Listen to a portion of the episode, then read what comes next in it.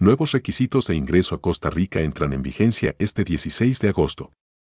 Redacción intertextual. A partir de mañana, entrarán en vigencia los nuevos requisitos que ha establecido el gobierno de Costa Rica para otorgar visas de ingreso y permanencia a personas no residentes y a quienes usan el país como ruta de tránsito para trasladarse a otras naciones.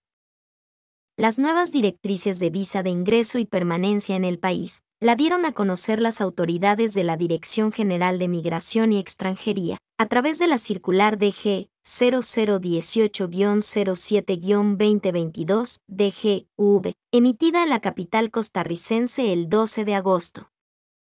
La circular detalla el nombre de los países cuyos ciudadanos no requieren de visas para ingresar al país y la de los que requerirán visa consular o visa de ingreso consultada y restringida, así como el plazo de permanencia máximo que se podrá autorizar a las personas extranjeras para estar en él país y la vigencia mínima que deberá tener el pasaporte al momento de ingresar, dice textualmente el comunicado. En el caso de los nicaragüenses, la vigencia mínima que deberá tener el pasaporte al momento de ingresar será de tres meses, mientras que el plazo de permanencia sigue siendo de 90 días. La directriz pasada indicaba que el pasaporte debía tener seis meses de vigencia, plazo que se equiparó al de permanencia quedando ambos en 90 días, explica el comunicado.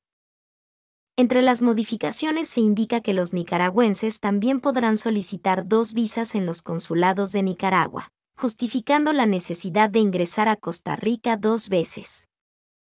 En este caso señalan como ejemplo la trayectoria de nicaragüenses que llegan a Costa Rica para trasladarse a otro país y deben regresar por esta misma vía o cualquier otra razón que puedan indicar al momento de la solicitud.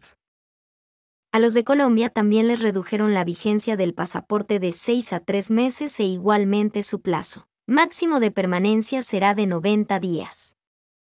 En el caso de los venezolanos que están fuera de su país, se establece que podrán solicitar la visa en los consulados de cualquiera de los países donde ellos se encuentren.